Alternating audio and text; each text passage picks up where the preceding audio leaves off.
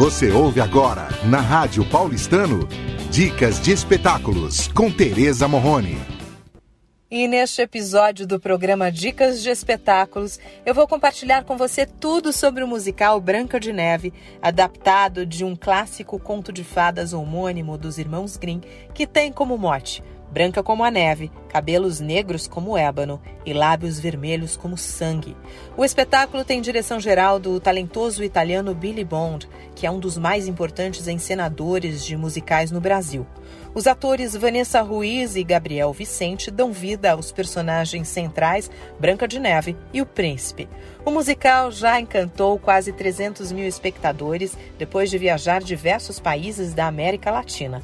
A produção encanta os pequenos espectadores que ficam hipnotizados pelas constantes bolinhas de sabão que se espalham pela plateia, além do grande finale, com a plateia que recebe de braços abertos balões de diversas cores.